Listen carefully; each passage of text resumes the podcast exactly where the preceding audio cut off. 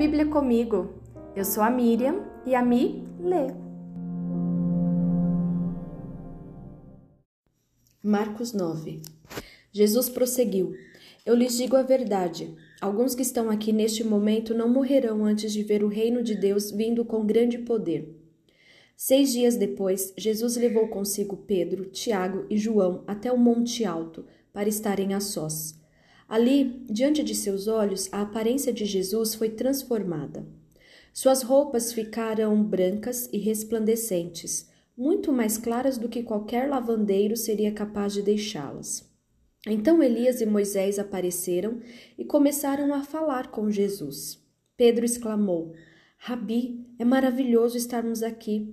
Vamos fazer três tendas: uma será sua, uma de Moisés e outra de Elias. Disse isso porque não sabia o que mais falar, pois estavam todos apavorados. Então uma nuvem os cobriu e uma voz que vinha da nuvem disse: Este é meu filho amado, ouçam-no. De repente, quando olharam em volta, só Jesus estava com eles. Enquanto desciam o monte, Jesus ordenou que não contassem a ninguém o que tinham visto até que o filho do homem tivesse ressuscitado dos mortos.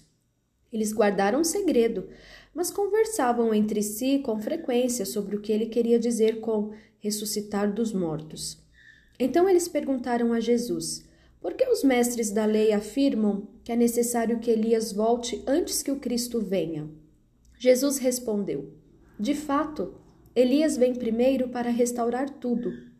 Então, por que as Escrituras dizem que é necessário o filho do homem sofrer muito e ser tratado com desprezo? Eu, porém, lhes digo: Elias já veio e eles preferiram maltratá-lo, conforme as Escrituras haviam previsto. Ao voltarem para junto dos outros discípulos, viram que estavam cercados por uma grande multidão e que alguns mestres da lei discutiam com eles. Quando a multidão viu Jesus, ficou muito admirada e correu para cumprimentá-lo. Sobre o que discutem? perguntou Jesus. Um dos homens na multidão respondeu: Mestre, eu lhe trouxe meu filho que está possuído por um espírito impuro que não o deixa falar. Sempre que o espírito se apodera dele, joga-o no chão e ele espuma pela boca, arranja os dentes e fica rígido. Pedi a seus discípulos que, os expulsassem, que o expulsassem, desculpa. Pedia a seus discípulos que expulsassem o espírito impuro, para, mas eles não conseguiram. Jesus lhes disse: Geração incrédula, até quando estarei com vocês? Até quando terei de suportá-los? Tragam um menino para cá. Então trouxeram. Quando o espírito impuro viu Jesus, causou uma convulsão intensa no menino e ele caiu no chão, contorcendo-se e espumando pela boca. Jesus perguntou ao pai do menino: Há quanto tempo isso acontece com ele? Desde que ele era pequeno, respondeu o pai. Muitas vezes o espírito o lança no fogo ou na água e tenta matá-lo. Tenha misericórdia de nós e ajude-nos se puder. Se puder? perguntou Jesus. Tudo é possível para aquele que crê. No mesmo instante, o pai respondeu: Eu creio, mas ajude-me a superar minha incredulidade. Quando Jesus viu que a multidão aumentava, repreendeu o espírito impuro, dizendo: Espírito que impede este menino de ouvir e falar, ordeno que saia e nunca mais entre nele. O espírito gritou, causou outra convulsão intensa no menino e saiu dele. O menino parecia morto. Um murmúrio correu pela multidão, ele morreu. Mas Jesus o tomou pela mão e o ajudou a se levantar, e ele ficou em pé. Depois, quando Jesus estava em casa com seus discípulos, eles perguntaram: Por que não conseguimos expulsar aquele espírito impuro? Jesus respondeu: Essa espécie só sai com oração. Ao deixarem aquela região, viajaram pela Galileia. Jesus não queria que ninguém soubesse que ele estava ali, ele estava lá, pois queria ensinar os seus discípulos, e ele lhes dizia: O filho do homem será traído e entregue em mãos humanas. Será morto, mas três dias depois ressuscitará. Eles, porém, não entendiam essas coisas e tinham medo de lhe perguntar. Depois que chegaram a Cafarnaum e se acomodaram numa casa, Jesus perguntou a seus discípulos: Sobre o que vocês discutiam no caminho? Eles não responderam, pois tinham dis discutido sobre qual deles era o maior. Jesus se sentou, chamou os doze e disse: Quem quiser ser o primeiro, que se torne o último e seja servo de todos. Então colocou uma criança no meio deles, tomou-a nos braços e disse: Quem recebe uma criança pequena como esta em meu nome, recebe a mim. E quem me recebe não recebe apenas a mim, mas também ao Pai que me enviou. João disse a Jesus: Mestre, vimos alguém usar seu nome para expulsar demônios. Nós o proibimos, pois ele não era do nosso grupo. Não proíbam, disse Jesus. Ninguém que faça milagres em meu nome falará mal de mim a seguir. Hum, quem é contra nós é a favor de nós. Eu lhes digo a verdade: se alguém lhes der um simples copo de água, porque vocês são seguidores do, Cristo, do Cristo, essa pessoa certamente será recompensada. Mas, se alguém fizer um destes pequeninos que confiam em mim cair em pecado, seria melhor que lhe amarrassem ao pescoço uma grande pedra de moinho e fosse jogado ao mar. Se sua mão o leva a pecar, corte-a fora. É melhor entrar na vida eterna com apenas uma das mãos que ser lançado no fogo inextinguível do inferno com as duas mãos. Lá os vermes nunca morrem e o fogo nunca se apaga. Se seu pé o leva a pecar, corte-o fora. É melhor entrar, entrar na vida eterna com apenas um pé que ser lançado no inferno com os dois, com os dois pés. Lá os vermes nunca morrem e o fogo nunca se apaga. E se seu olho levar a pecar, lance-o fora. É melhor entrar no reino de Deus com apenas um dos olhos que ter os dois olhos e ser lançado no inferno. Lá os vermes nunca morrem e o fogo nunca se apaga, pois cada um será provado com fogo.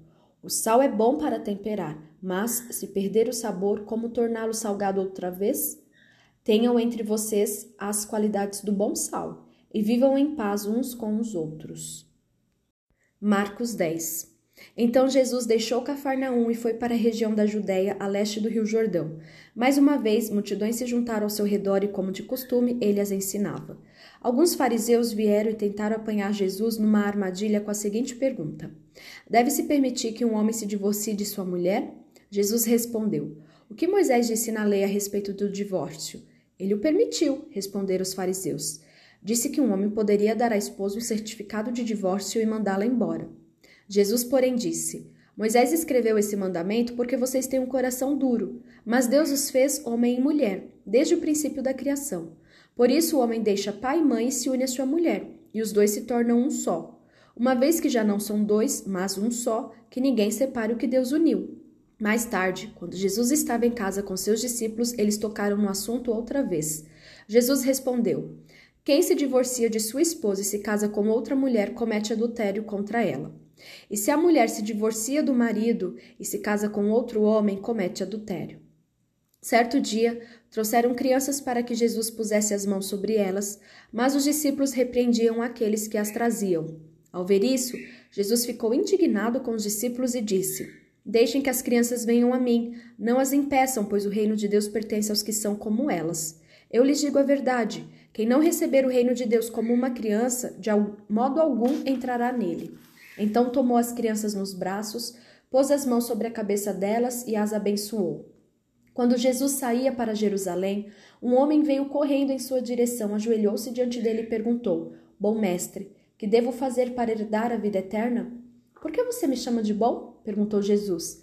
Apenas Deus é verdadeiramente bom. Você conhece os mandamentos: não mate, não cometa adultério, não roube, não dê falso testemunho, não engane ninguém, honre seu pai e sua mãe.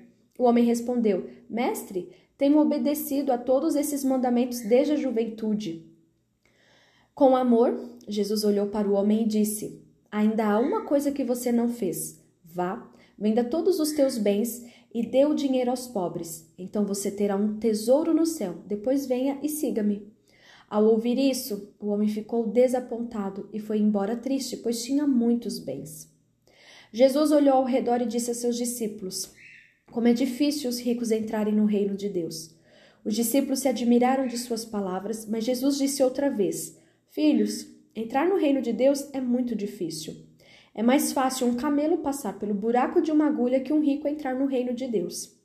Perplexos, os discípulos perguntaram: Então, quem pode ser salvo? Jesus olhou atentamente para eles e respondeu: Para as pessoas isso é impossível, mas não para Deus. Para Deus tudo é possível. Então Pedro começou a falar: Deixamos tudo para segui-lo. Jesus respondeu: Eu lhes garanto que todos que deixaram casa, irmãos, irmãs, mãe, pai, filhos ou propriedades por minha causa e por causa das boas novas, receberão em troca neste mundo cem vezes mais casas, irmãos, irmãs, mães, filhos e propriedades com perseguição, e no mundo futuro terão a vida eterna. Contudo, muitos primeiros serão os últimos e muitos últimos serão os primeiros. Por esse tempo, subiam para Jerusalém e Jesus ia à frente. Os discípulos estavam muito admirados e o povo que os seguia tinha grande temor. Jesus chamou os doze à parte e mais uma vez começou a descrever tudo o que estava prestes ali acontecer. Ouçam, disse ele. Estamos subindo para Jerusalém, onde o filho do homem será traído e entregue aos principais sacerdotes e aos mestres da lei. Eles o condenarão à morte e o entregarão aos gentios. Zombarão dele, cuspirão nele, o açoitarão e o matarão, mas depois de três dias ele ressuscitará. Então Tiago e João, filho de, filhos de Zebedeu, vieram e falaram com ele: Mestre, queremos que nos faça um favor. Que favor é esse? perguntou ele.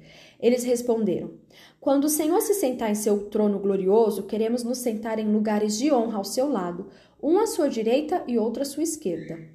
Jesus lhes disse: Vocês não sabem o que estão pedindo. São capazes de beber do cálice que beberei? São capazes de ser batizados com o batismo com que serei batizado? Somos, responderam eles. Então Jesus disse: De fato, vocês beberam do meu cálice e serão batizados com meu batismo. Não cabe a mim, no entanto, dizer quem se sentará à minha direita ou à minha esquerda. Esses lugares serão daqueles para quem eles foram preparados. Quando os outros dez discípulos ouviram que o Tiago e João haviam pedido, ficaram indignados.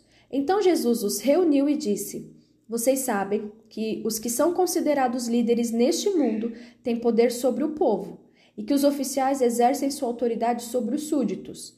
Entre vocês, porém, será diferente. Quem quiser ser o líder entre vocês, que seja servo, e quem quiser ser o primeiro entre vocês, que se torne escravo de todos Pois nem mesmo o filho do homem veio para ser servido, mas para servir e dar sua vida em resgate por muitos. Então chegaram a Jericó. Quando Jesus e seus discípulos saíam da cidade, uma grande multidão os seguiu. Um mendigo cego chamado Bartimeu, filho de Timeu, estava sentado à beira do caminho. Quando Bartimeu soube que Jesus de Nazaré estava perto, começou a gritar: Jesus, filho de Davi, tenha misericórdia de mim. Muitos lhe diziam aos brados: Cale-se. Ele, porém, gritava ainda mais alto: Filho de Davi, tenha misericórdia de mim. Quando Jesus o ouviu, parou e disse: Falem para ele vir aqui. É, então chamaram o cego. Anime-se, disseram. Venha, ele o está chamando. Bartimeu jogou sua capa para o lado, levantou-se de um salto e foi até Jesus. O que você quer que eu lhe faça? perguntou Jesus. O cego respondeu: Rabi, quero enxergar. Jesus lhe disse: Vá, pois sua fé o curou. No mesmo instante, o homem passou a ver e seguiu Jesus pelo caminho.